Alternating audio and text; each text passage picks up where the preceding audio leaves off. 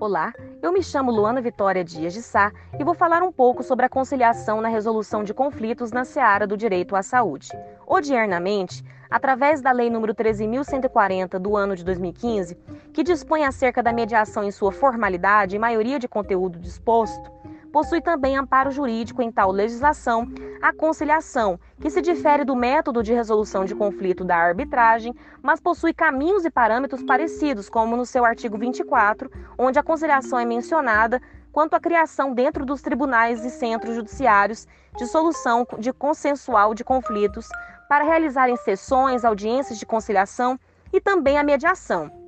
antes de forma pré-processual ou administrativa, ou ainda durante o processo de forma judicial, para desenvolver o auxílio e orientação voltados a tal composição, observando normativas do CNJ, Conselho Nacional de Justiça.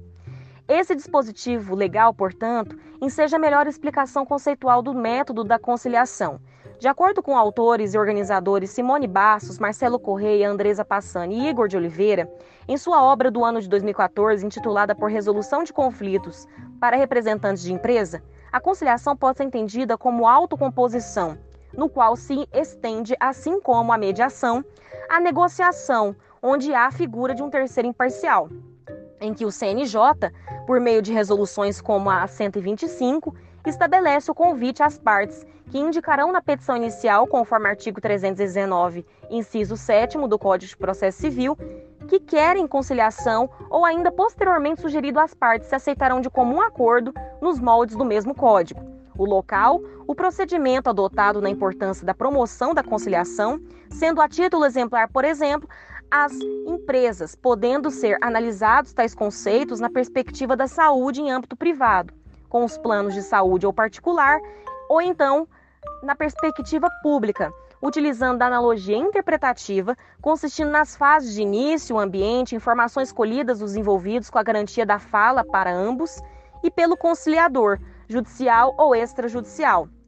na procura de produções com vistas à resolução dos conflitos das partes, decifrar possíveis desencontros de narrativas, sendo o conciliador figura importante para colocar em pauta possíveis soluções para os conflitos e fazer ambas as partes chegarem a uma solução. E por último, a fase de finalização sem acordo ou com um acordo que vai ser formalizado, embora o procedimento seja informal, garantindo-se mediante a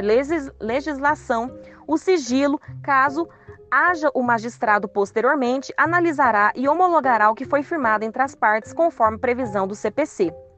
A conciliação, portanto, tornou-se obrigatória, ainda afirmando o que dispõe a lei de mediação, antes mencionada, sobre a criação de centros judiciários nessas resoluções de conflito, bem como seus princípios de imparcialidade, independência, autonomia da vontade, confidencialidade, oralidade e informalidade da decisão informada. Assim, pautando-se em dados retirados do estudo do CNJ no ano de 2019, em parceria com o INSPER, Instituto de Ensino e Pesquisa, intitulado por Judicialização da Saúde no Brasil, Perfil das Demandas, Causas e Propostas de Solução, tem-se em tal estudo, como apontou as câmaras, de conciliação como inovadoras, quando se trata das temáticas do acesso ao direito à saúde, por exemplo, a diminuição da judicialização sobre os conflitos que envolvem a saúde nas localidades do Brasil citadas neste estudo, como nos casos de fornecimento público de medicamentos disponíveis pelo poder público no Sistema Único de Saúde. Demonstrando-se esse estudo, no qual apenas os conflitos que não obtiveram acordo serão apreciados pelo Poder Judiciário, sendo a conciliação, portanto, uma política pública institucionalizada de tal poder constitucional onde a sua atuação em litígios simplificados, de tratativas do direito à saúde para os cidadãos, empresas e poder público possuem melhor alternativa de resolução de seus conflitos.